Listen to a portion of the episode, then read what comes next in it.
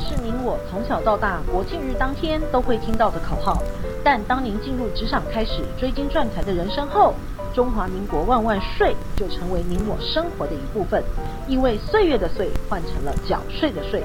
纳税是人民的义务，但节税是您我的权利。所以唯有正面对战，才有博胜的机会。聪明的您，就是要有强大的应税智商。每周二与五森迪都会与您在空中一起练税功，也欢迎大家持续练功。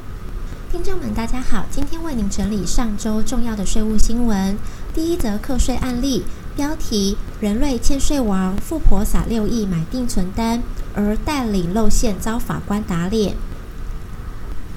新北市九十六岁人瑞杨高宝珠女士于二十四年前卖掉汐止大同路家族土地约六亿元，他将这笔钱购买无记名可转让定存单，以下简称 NCD，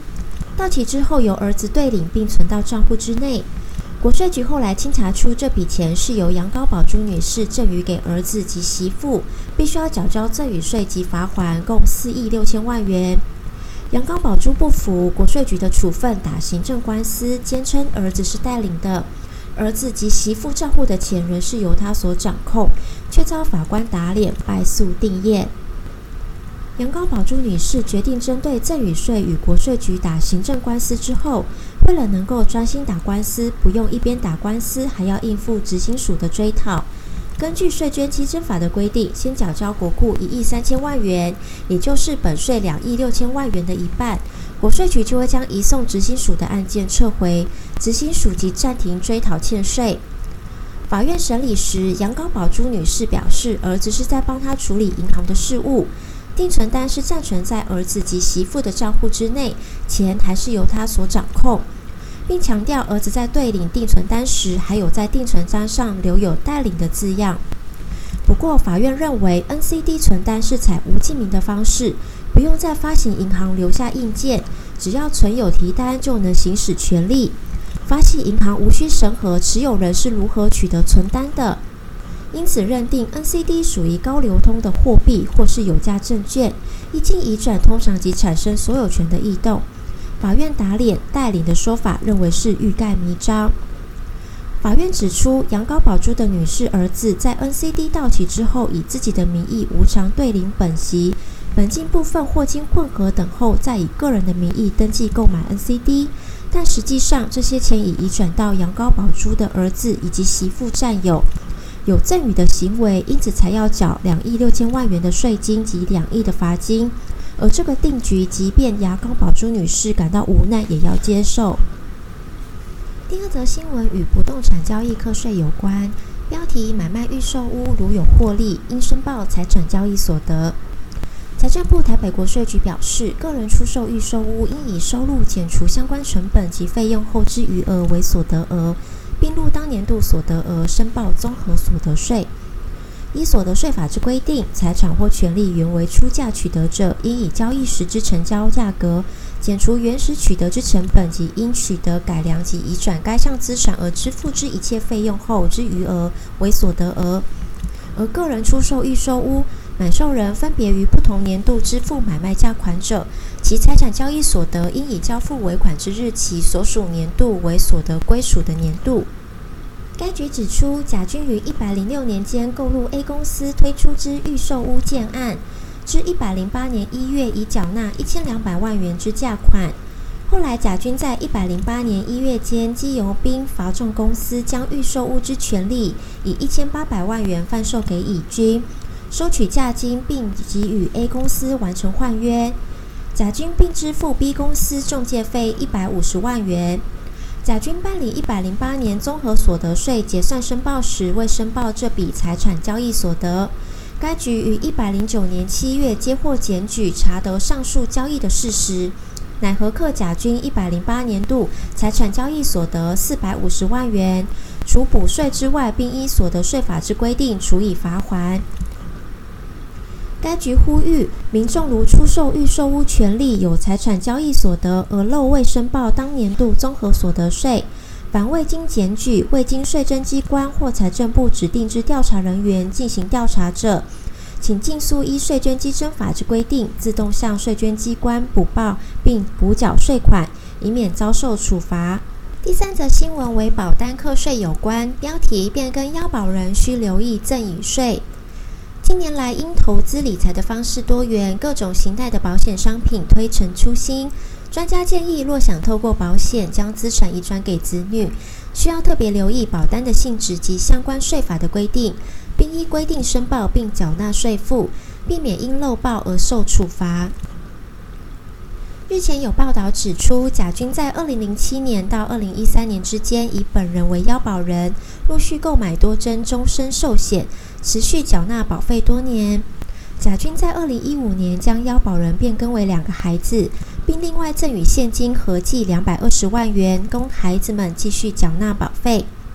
经国税局指出，贾君将腰保人变更为两个孩子。相当于把二零一五年以前缴纳保费的权利价值无偿赠与给两个孩子，符合赠与税的课税要件。在要保人变更生效日的保单价值准备金约六百八十九万元，加上现金赠与并扣除赠与免税额后，应法应补税六十八点九万元。到底变更要保人时要注意什么地方呢？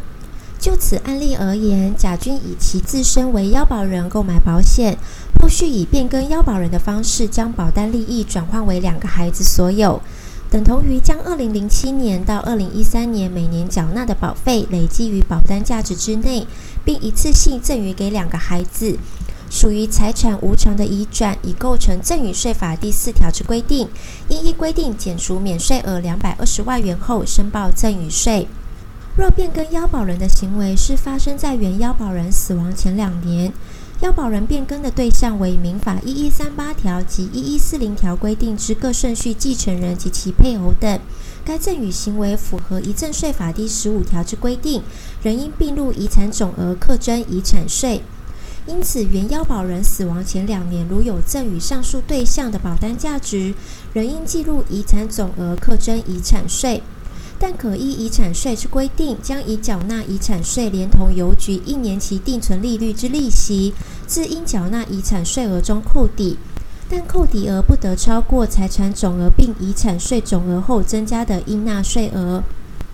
如果打算透过保单的方式进行财富传承，在赠与税的规定之下，每位赠与人每一年度有两百二十万的免税额可以减免。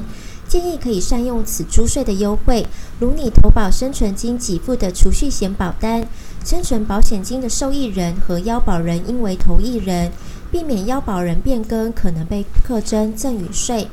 否则，受益人请领保险给付时可能被课征最低税负。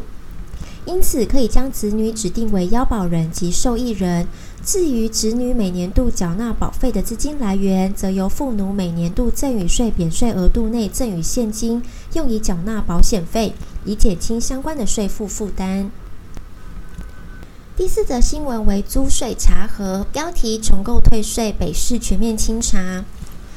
重购退税是许多换屋族常用的节税方式，不过为了遏止不当避税，地方稽征机关都会定期展开清查。台北市税捐处已表示，今年第一季为止，将针对已核准重购退税的土增税案件进行全面的清查，尤其锁定改作营业、出租使用、户籍迁出、再行移转等四大违规样态。重购退税是指土地所有权人在两年内买卖自用住宅用地，出售土地的地价扣除缴纳的土增税后的余额，不足支付新购土地地价时，可依土增税法之规定，就出售土地已缴纳的土增税额度申请退税。对换屋族而言，是相当值得把握的节税方法。不过，为了避免这项节税优惠变成避税巧门，核定重购退税的案件都会由地方稽征机关列管五年，并于列管期间内每年展开清查，锁定常见的违规项目，检视重购退税的案件是否仍符合自用住宅用地的要件。台北市税捐处表示，往年经常查获的样态有包括户籍迁出、再行移转等，其中又以户籍迁出最为常见。税捐处表示，重购退税经核准后，重购土地自完成移转登记日起五年内，除所有权不能移转外，还需持有本人、配偶或直系亲属其中一人设立户籍才符合条件。不过，实务上常有民众因为学区、工作等因素而将户籍迁出。税捐处建议，至少本人、配偶或直系亲属其中一人要保留于原户籍内，否则将无法适用重购退税，而会被稽征机关追回原退还的土增税。此外，重购退税的案件五年内不能再行移转。这个规定看似简单，但官员提醒民众特别留意，夫妻间的赠与也视为移转，若有这种情形，仍会被追回税款。最后一则新闻刚好也让大家复习上周五省税大补帖当中谈论到的信托，标题：善用信托的利器，防止老了被骗钱。养儿防老早已不可靠，善用信托的利器，老来不怕钱被坑。因应人口老化的浪潮，信托的多元功能可以作为银行业务的核心，结合金融商品，提供乐龄银发族金融产品及服务，保障客户的晚年生活。例如，有位八十岁的老先生，在太太过世之后，一人独居。老先生有三男一女，各自成家后住在外地。老先生不想麻烦小孩，所以把房子卖掉，安排自己入住安养中心。但儿女们很担心，爸爸卖房子后养老金会被小孩借故借走，或不当使用会被骗钱。后来，老先生将卖掉的房子放入信托，约定委托人和受益人都是老先生本人。由信托按月帮老先生支付安养中心及生活的费用，进而避免大额的金钱被子女借走。未来老先生过世，剩余财产也会列入遗产，由儿女继承。另外，信托业者也延伸信托的服务与异业合作，例如透过包租代管的合作，将长者的房屋产权和租金交付信托，避免遭不当处分。属于英法族的长者。投资理财时应特别注意保持资金的流动性，尤其是有投资期限约定的金融商品，更应审慎的考量。过去曾有老先生把自己大部分的钱都投资在有投资期限约定的金融商品，发生急需用钱而进行中途的解约，面临负担较大的费用而造成损失。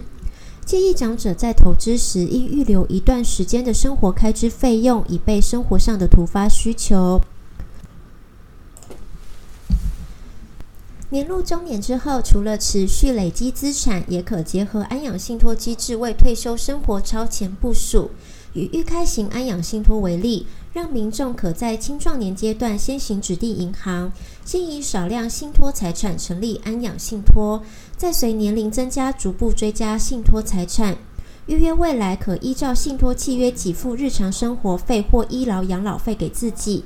信托具有财产保障、专款专用的特性，以信托专户来支付看护费用或医疗费用等，也可以保障如果未来失智或失能时的财产安全。即使子女或配偶不在身边，也无需担心财产遭人觊觎。以上是为您整理上周的重要税务新闻。本周五省税大补贴，我们将继续分享不动产信托专题，如何透过不动产赠与来达到赠与的规划与节税的目的呢？请大家准时收听，我们线上一起练税功。